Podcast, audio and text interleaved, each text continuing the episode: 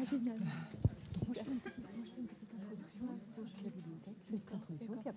Je vous passe le micro. Voilà, vous avez 45 minutes. Ouais, très bien, très bien. Vous me ferez signe pour Je- le temps, voilà, c'est moi qui gère le temps, Ouais, tout à fait. Je vous ferai signe 5 minutes avant la fin. Ouais, ok. Bonjour à tous. Nous n'allons pas tarder à démarrer puisque le temps est compté aujourd'hui. Puis il y a plein plein de choses à voir euh, dans, dans le, dans le bâtiment. Je sais que certains d'entre vous veulent essayer de profiter au maximum et c'est- bien normal.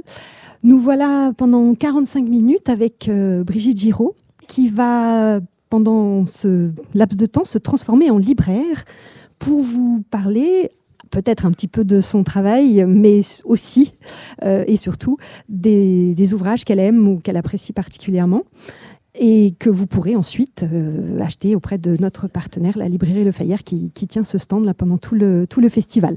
Donc sans plus tarder, eh bien, je passe la parole à Brigitte Giraud. Merci. Merci. Euh, ben, bonjour à vous tous et toutes. Euh, c'est marrant parce que libraire, c'était mon premier métier il y a super longtemps, quand j'avais une vingtaine d'années, où je, je cherchais en sortant de, de l'université, un- où j'avais pas fait d'études de lettres du tout, parce que je pensais pas du tout devenir écrivain un jour. Ça m'avait pas encore euh, traversé, ce qui veut dire qu'il faut pas s'inquiéter, euh, qu'il y a du temps pour tout. Euh, j'ai fait des études de langue, d'anglais, d'allemand.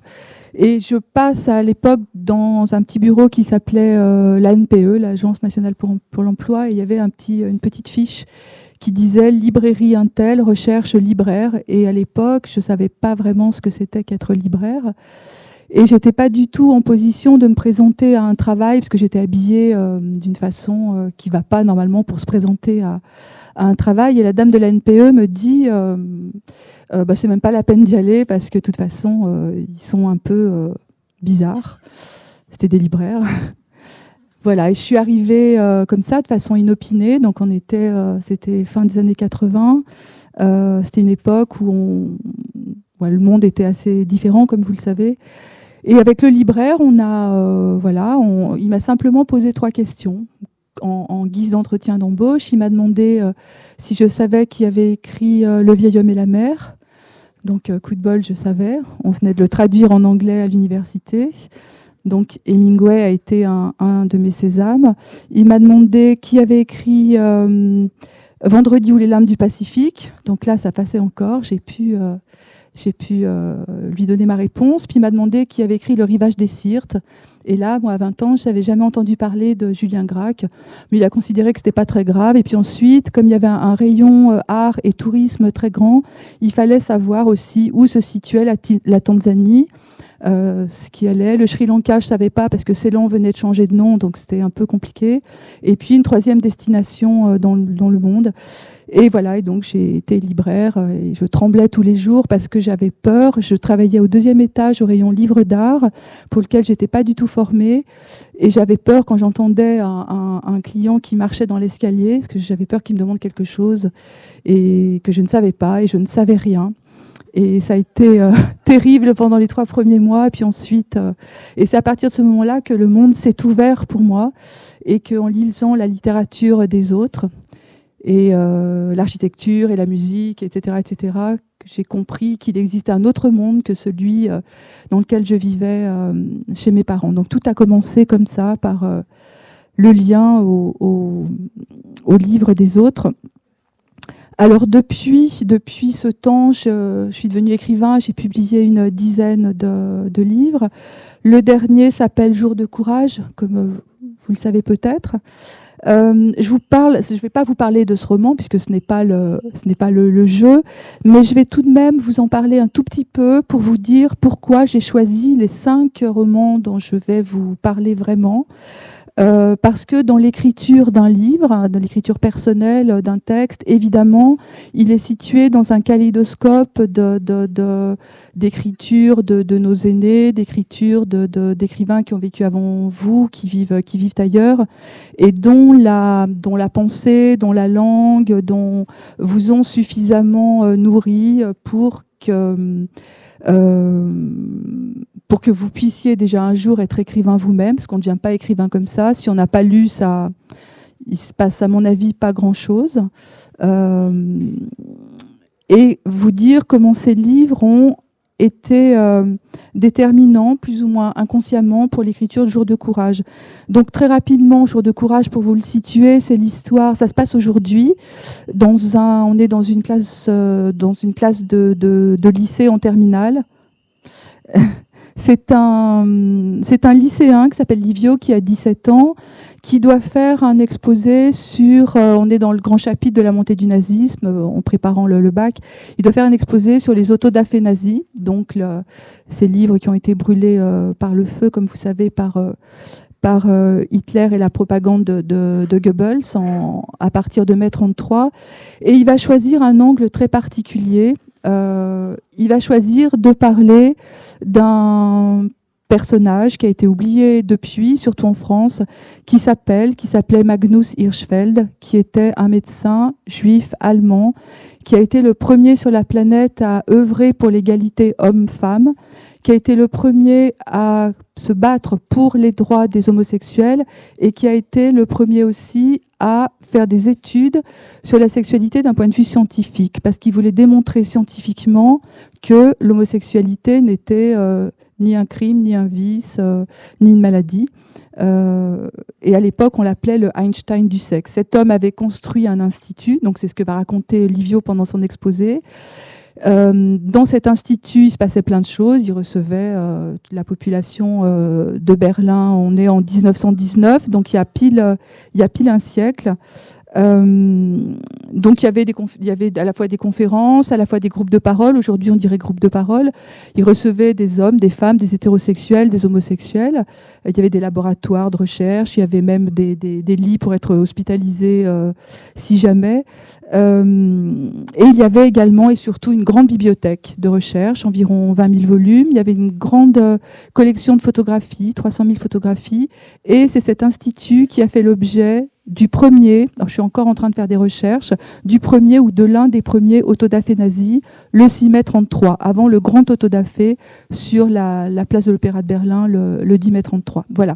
Donc il raconte l'histoire de Magnus Hirschfeld, et en racontant cette histoire, il fait ce qui pourrait peut-être ressembler à un coming out. Il, va déclencher dans sa classe euh, quelque chose d'assez, d'assez sauvage qui va déboucher sur un engrenage qui va faire qu'il est obligé de disparaître. Voilà.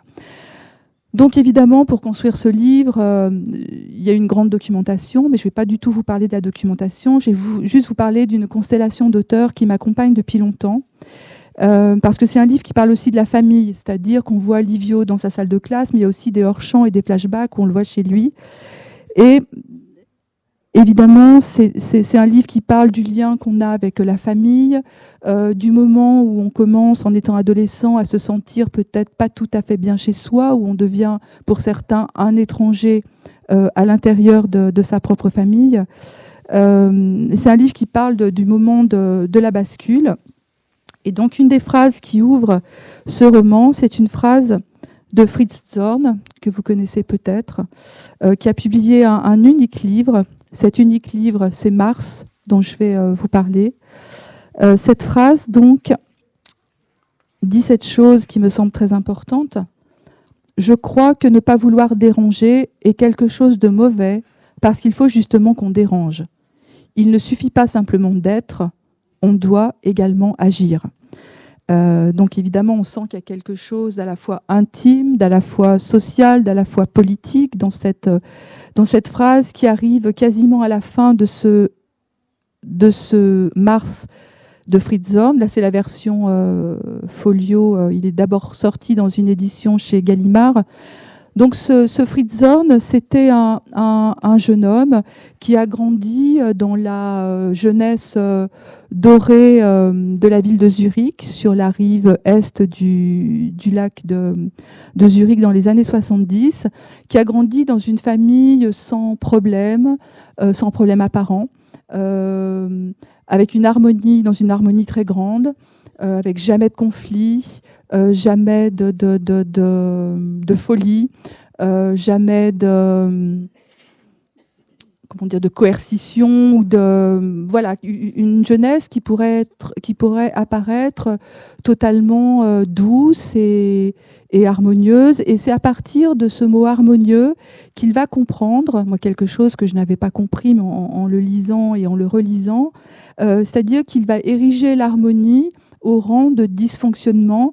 L'harmonie pour lui représente euh, ce qui peut paraître comme un mensonge. On n'est pas dans un mensonge d'État, mais on est dans un mensonge de famille, dans, cette histoire de déni. Il n'a jamais eu de problème d'argent, il n'a jamais eu besoin de se battre pour quelque chose, il n'y a jamais eu de conflit. Une famille sans conflit, qui invite, qui est invitée, une famille bourgeoise euh, ordinaire, tranquille. Et en fait, c'est un récit, ce n'est pas un roman. Euh, chemine par rapport à cette tranquillité qui devient de plus en plus suspecte et qui fait que lui, en tant que jeune homme qui doit se construire, il n'a pas les armes pour se construire puisqu'il n'a jamais été euh, confronté à l'idée du, conflit. Et moi, ça m'a beaucoup éclairé euh, rétrospectivement aussi en tant que parent, de me dire oula, mais enfin, vous savez qu'en tant que parent, on a vite tout faux, hein, donc c'est c'est pas très grave. Euh, mais essayer de comprendre l'art du, tout faux, comme euh, comme comme l'a dit Freud. il est devenu ensuite étudiant et c'est vrai que par rapport à ses parents, il y avait une scission entre l'art classique qui était forcément, qui se situait forcément du côté de, de ce qui va de soi, euh, de ce qui est le bon goût, par rapport à l'art contemporain. Mais là, c'est pas c'est pas uniquement chez Fritz Horn, hein, c'est chez quasiment euh, toutes les, les, les, familles bourgeoises où l'art contemporain est, est, plutôt euh, la menace, serait plutôt de gauche et serait plutôt entre guillemets le mauvais goût. C'est ce qui va, c'est ce qu'il va ressentir. Et petit à petit, en avançant, il va sentir qu'au fond de lui, euh, ce qu'il vit véritablement, c'est le contraire de ce qu'il exprime vis-à-vis des autres quand il est à l'université. Il va exprimer une espèce de, décontraction, de nonchalance, de désinvolture. L'étudiant qui, euh, euh, qui passe beaucoup de temps à prendre des cafés à la cafétéria, qui est toujours là, qui est comme un bout en train. Mais plus ça va, et plus il va sentir au fond de lui une fêlure qu'il va identifier comme étant une dépression. Dans ce milieu-là, il n'y avait pas de, psychanalyse possible, parce que la psychanalyse était évidemment du côté de, la pensée contemporaine qui pouvait, euh, qui, n'avait pas lieu d'être dans, ce type de famille. Et il va tomber malade, et c'est un roman qu'il écrit pendant qu'il est gravement malade. Il a souffert d'un cancer. Il en est mort juste après avoir euh, remis ce, livre à un éditeur qui est arrivé en France aux éditions Gallimard. Et lui, évidemment, il voit dans, ce cancer euh, ce mal intérieur. C'est une vision, hein, c'est sa vision, c'est sa névrose euh, a, qui a, finalement eu raison de lui. Donc là, je vais juste vous lire le, le sous-titre. Mars, en fait, ça commence comme ça. Je suis jeune et riche et cultivé, et je suis malheureux, névrosé et seul. Voilà. Donc c'est un, récit qui a beaucoup compté pour moi, parce qu'évidemment, le lire avec beaucoup de recul, euh, essayer de se, dissocier de, ces choses assez terrifiantes dont il nous entretient. Euh, et en le relisant, il y a eu cette fameuse phrase qui m'a semblé extrêmement importante, suffisamment importante pour que je la, place en exergue à, jour de courage. Euh, voilà, une autre, une autre phrase une deuxième phrase que j'ai euh, tenu à, reproduire pour l'ouverture de ce livre, c'est, elle est toute simple, c'est le plus dur est de faire le saut.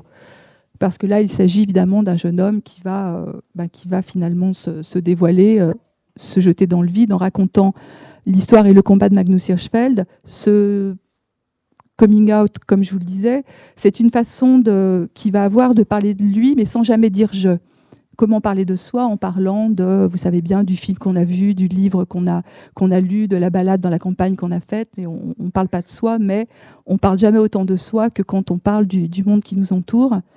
Alors, Louis Calafert, c'est un auteur euh, d'origine italienne qui est mort maintenant il y a une, vingtaine d'années, que j'ai eu la chance de côtoyer euh, dans la ville de Lyon où, je vis.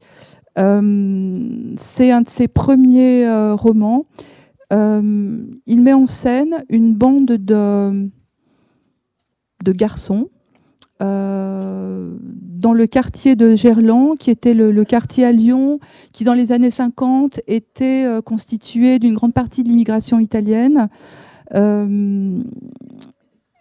Sur lequel il y avait un bidonville, on peut appeler ça comme ça. C'était, oui, il faut appeler ça comme ça. C'était un bidonville.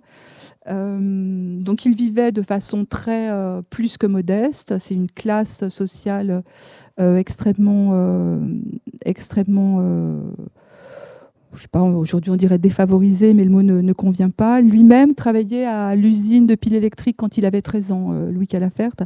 Et ce roman raconte simplement la vie de ces, euh, garçons à ce moment-là, euh, qui essayaient de, jouer pour s'extraire de leur famille, parce que c'était des familles, il y avait très peu de mètres carrés, ils, jouaient dans la rue, ils étaient en, permanence à l'extérieur, donc il y avait une façon de se jauger aux autres, de, beaucoup par le corps, beaucoup par le fait de se bagarrer, d'essayer de, mettre en scène leur, euh, leur, virilité.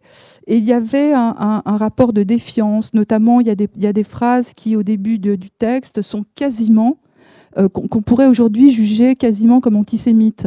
Et je me disais ça en le relisant, je me disais, mais ce texte aujourd'hui, est-ce qu'il aurait pu être publié de la même façon où euh, tout, tout, fait peur et où tout semble suspect? Alors que absolument pas. Mais simplement un parler direct, un parler assez tranchant. Et ce qui se passe dans ce, roman, moi, ce que j'ai compris, euh, quand je l'ai lu, quand j'avais une vingtaine d'années, je l'ai découvert dans la librairie dans laquelle je travaillais à, l'époque, parce qu'il paraissait à ce moment-là. Euh, j'ai pas compris grand-chose, mais j'ai compris une chose essentielle. Ce qu'il dit, c'est que finalement, qui que vous soyez, d'où que vous veniez, vous avez en quelque sorte le devoir de faire quelque chose de votre vie, puisque vous êtes, euh, vous êtes là vivant et euh, maintenant il faut y aller.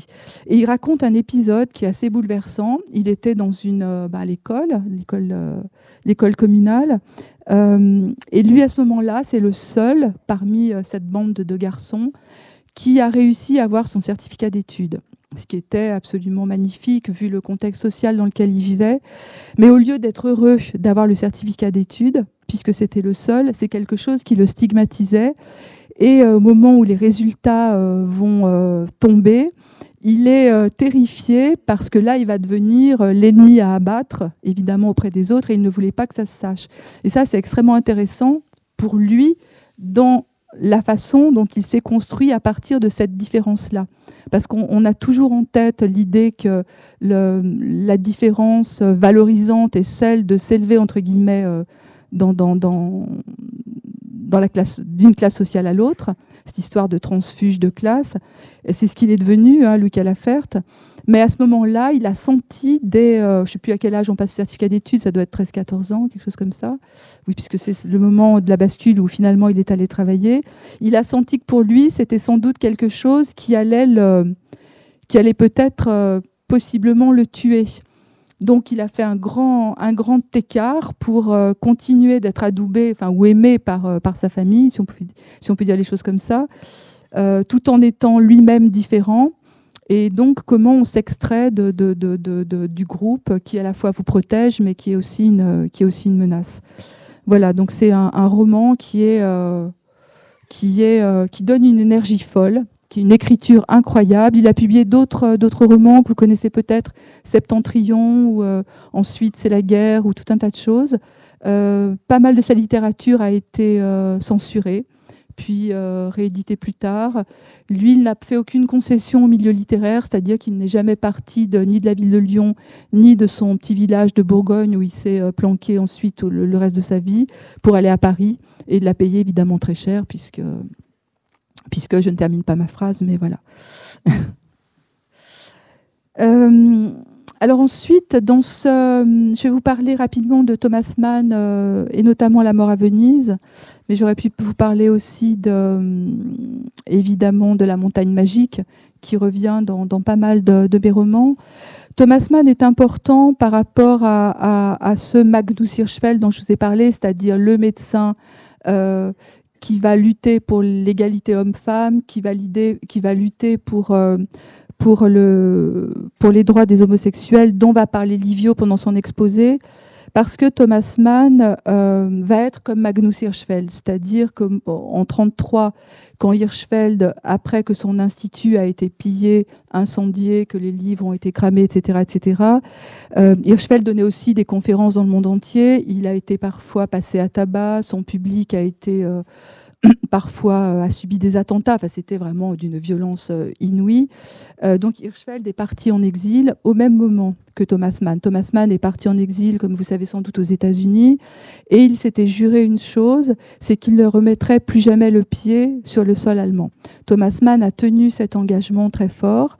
Euh, même s'il était pressenti pour être le nouveau euh, chancelier euh, de la de la de, de l'Allemagne à, ce moment-là. Il est, il est, revenu, mais seulement seulement en Suisse.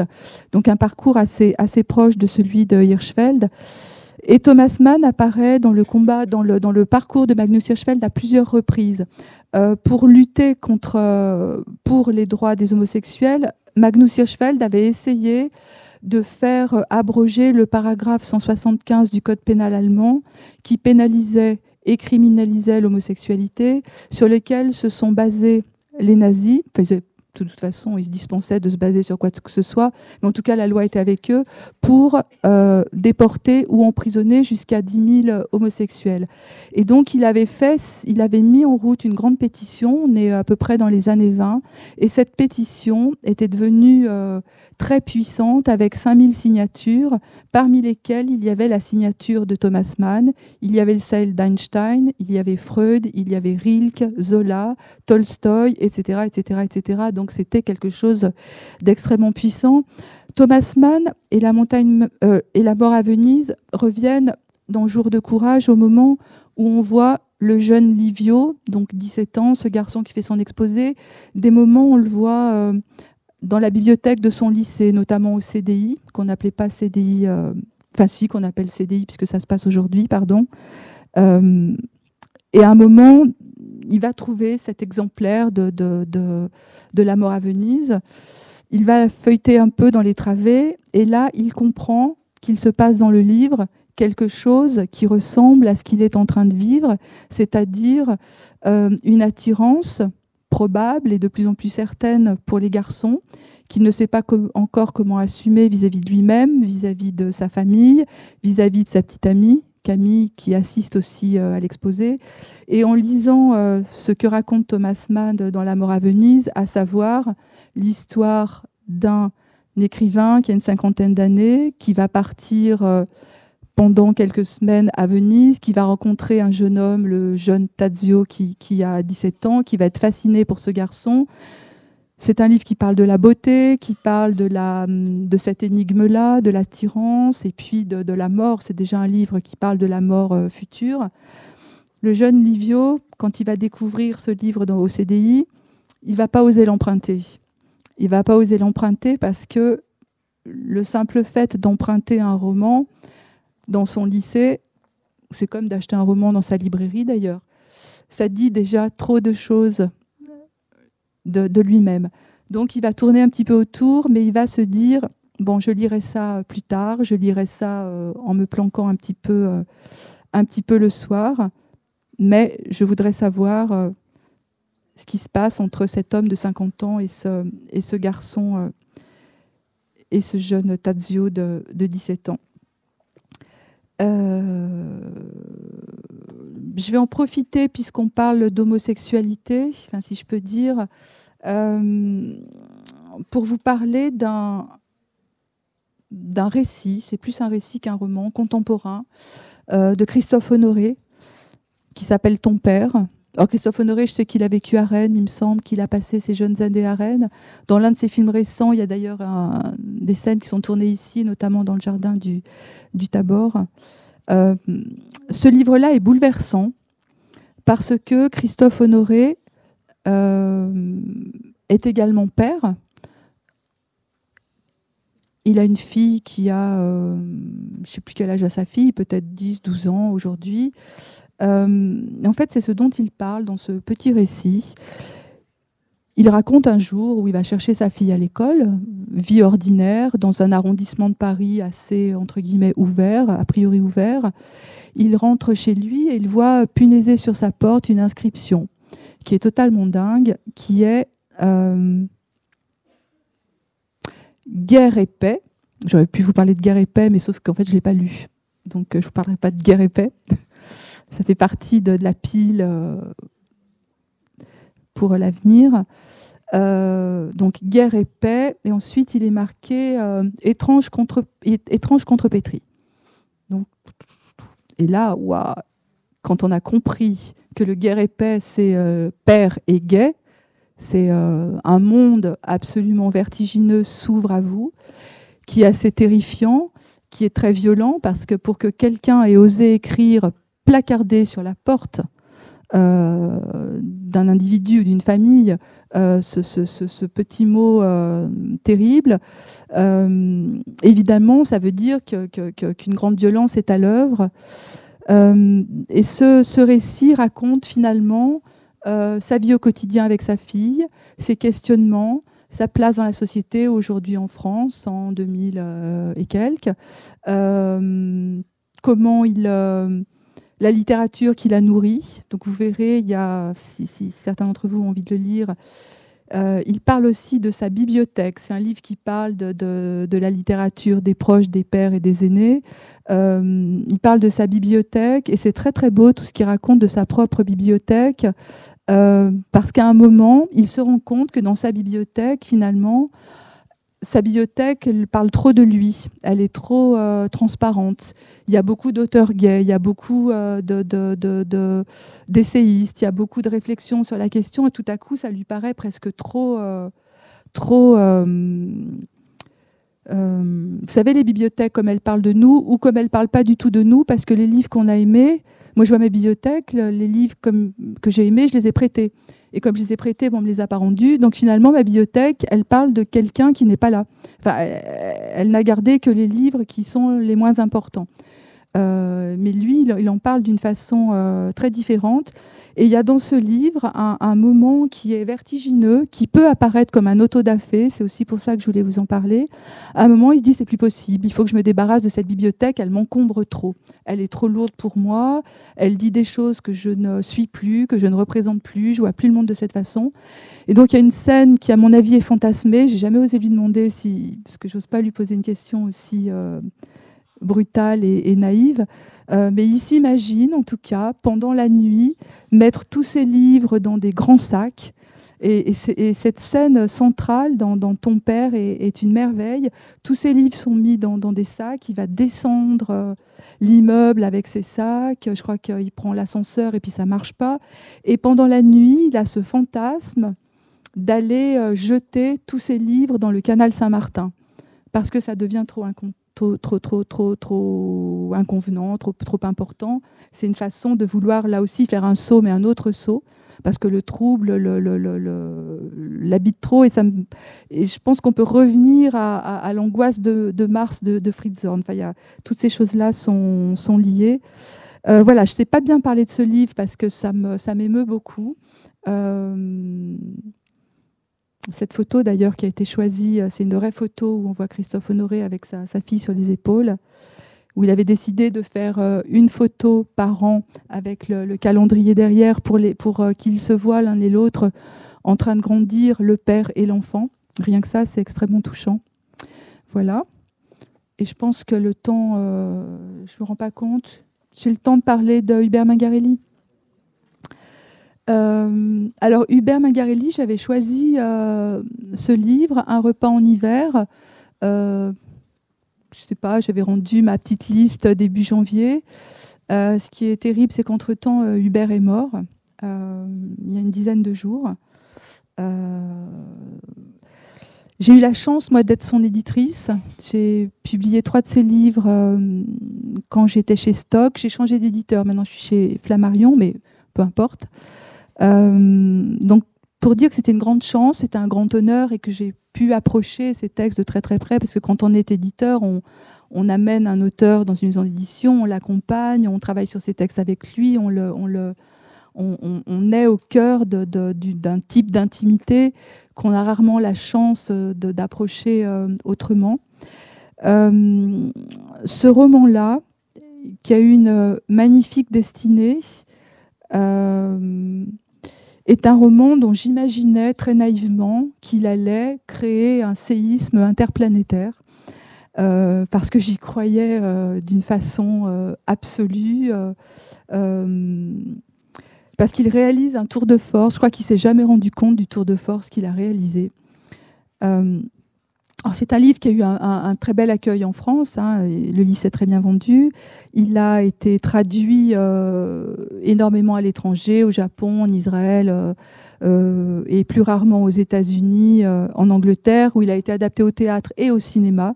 C'est-à-dire que les Américains ont été plus et les Anglais plus courageux que que, que nous autres en, France.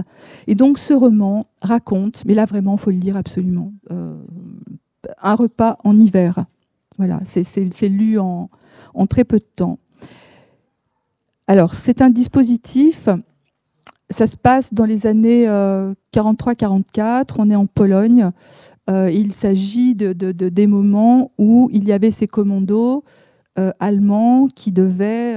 C'était la Shoah par balle, en fait. je suis désolée, c'est pas très. Tout ça est pas. et c'est les soldats qui évoluaient à ce moment-là avaient le choix si on peut dire. Soit ils restaient euh, la journée euh, dans le camp à, exécuter euh, les ordres et donc à exécuter des hommes, soit ils avaient la possibilité d'aller dans la campagne, dans la forêt, pour ramener des, pour ramener des juifs. Donc c'est l'histoire de deux soldats qui n'en peuvent plus et qui vont dans la forêt mais qui n'ont pas la possibilité de rentrer sans rien, sans personne. Ils ramènent avec eux, avant de ramener avec eux un jeune homme de 17 ans euh, qu'ils vont trouver dans la forêt, ils vont faire une étape dans une maison une maison qui, est, euh, qui appartenait à des Polonais, qui a été abandonnée, dont la toiture est un peu branlante, dans laquelle il fait froid. Euh, et ils vont avoir besoin de se réchauffer et de faire un repas. Le titre, un repas en hiver. Et pour faire ce repas, ce qui est très euh, compliqué et extrêmement basique et humainement basique en fait, c'est que pour faire ce repas, il va falloir plusieurs choses. Il va falloir trouver des aliments donc un soldat, un petit bout de saindoux, l'autre un petit bout de pain. Va passer par là un chasseur polonais dont on va se rendre compte que c'est un antisémite euh, assez costaud, qui lui a de la gnôle. Donc ils vont se dire qu'avec un peu de gnôle, un peu de pain, un peu de saindoux, un peu, ils vont pouvoir faire chauffer quelque chose dans une casserole, ne serait-ce que pour se, pour se réchauffer. Donc ils sont obligés d'accepter le soldat, polonais avec le l'habitant, le chasseur polonais avec eux, parce qu'il a, il de l'agnole, donc c'est une façon, ils font concession sur concession, parce que la situation les oblige à, toutes ces concessions. Mais au moment de faire le feu, et c'est présent dans tous les livres d'Hubert Mingarelli, qui vient de, la littérature de Jack London, hein, faire un feu. Euh, on est encore sur l'histoire du feu et de faire un feu qui est central dans quasiment toutes nos existences. Au moment de faire le feu, ils se rendent compte que ils n'ont pas assez de matériaux à faire brûler. Donc à un moment, il y a un banc, ils se disent, bon, pour faire euh, brûler, tant pis, on va manger debout. Est-ce qu'on mange assis ou froid ou est-ce qu'on mange debout chaud? C'est aussi simple que ça. Donc ils commencent à faire brûler le banc, mais euh, ce n'est pas suffisant pour porter l'eau à ébullition. Donc il faut porter cette euh, eau à ébullition. Et il y a un moment où il va falloir, pour continuer de faire brûler le feu, faire brûler la porte. Et donc la porte, c'est la porte de la remise derrière laquelle ils ont caché ou mis à part ce jeune garçon juif, 17 ans. Euh, donc là, la question se pose, à partir du moment où la porte est arrachée pour être brûlée, le garçon qui est là, il a un regard. Il devient un humain. Il n'est pas juste une proie. Donc il a des yeux, il a, euh, il n'est pas question de langage, mais il est juste question de présence. Et évidemment, la question que se pose à ces deux soldats, c'est bah, est-ce qu'on le fait manger avec nous ou pas, puisqu'il est là? C'est-à-dire qu'il n'y a plus la séparation, il n'y a plus la porte symbolique qui va le, séparer et qui va faire en sorte qu'ils pourraient se contenter de cette euh, absence de regard. Donc là, évidemment, ils vont proposer aux garçons bah, de se mettre autour de la table avec eux, puisqu'il n'y a plus que deux mètres à franchir. Et il se trouve que ce garçon a aussi sur la tête un bonnet. Et sur ce bonnet, il y a un petit flocon de neige qui a, été brodé. Et s'il a été brodé, c'est bien qu'il y a quelqu'un qui l'a brodé, et probablement une mère. Et à partir du moment où il y a un détail humain, et que cet être humain n'est plus un X, mais devient un Y, c'est-à-dire euh, on comprend, sous la plume du Bermingarelli, qui n'en parle jamais, on comprend comment la mécanique de la Shoah était possible. Et c'est vertigineux. C'est euh, quelque chose de. Euh, J'ai jamais lu quelque chose d'aussi euh, d'aussi fort, et je ne m'explique toujours pas aujourd'hui pourquoi ce livre n'a pas révolutionné la littérature contemporaine mondiale. voilà. Je crois que c'est tout ce que j'ai à vous dire, mais mais voilà. Merci à vous.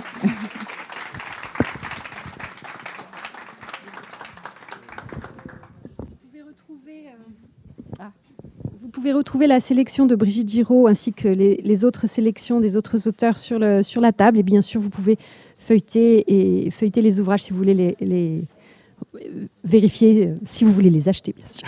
Merci beaucoup. C'était très bien. Super. Alors.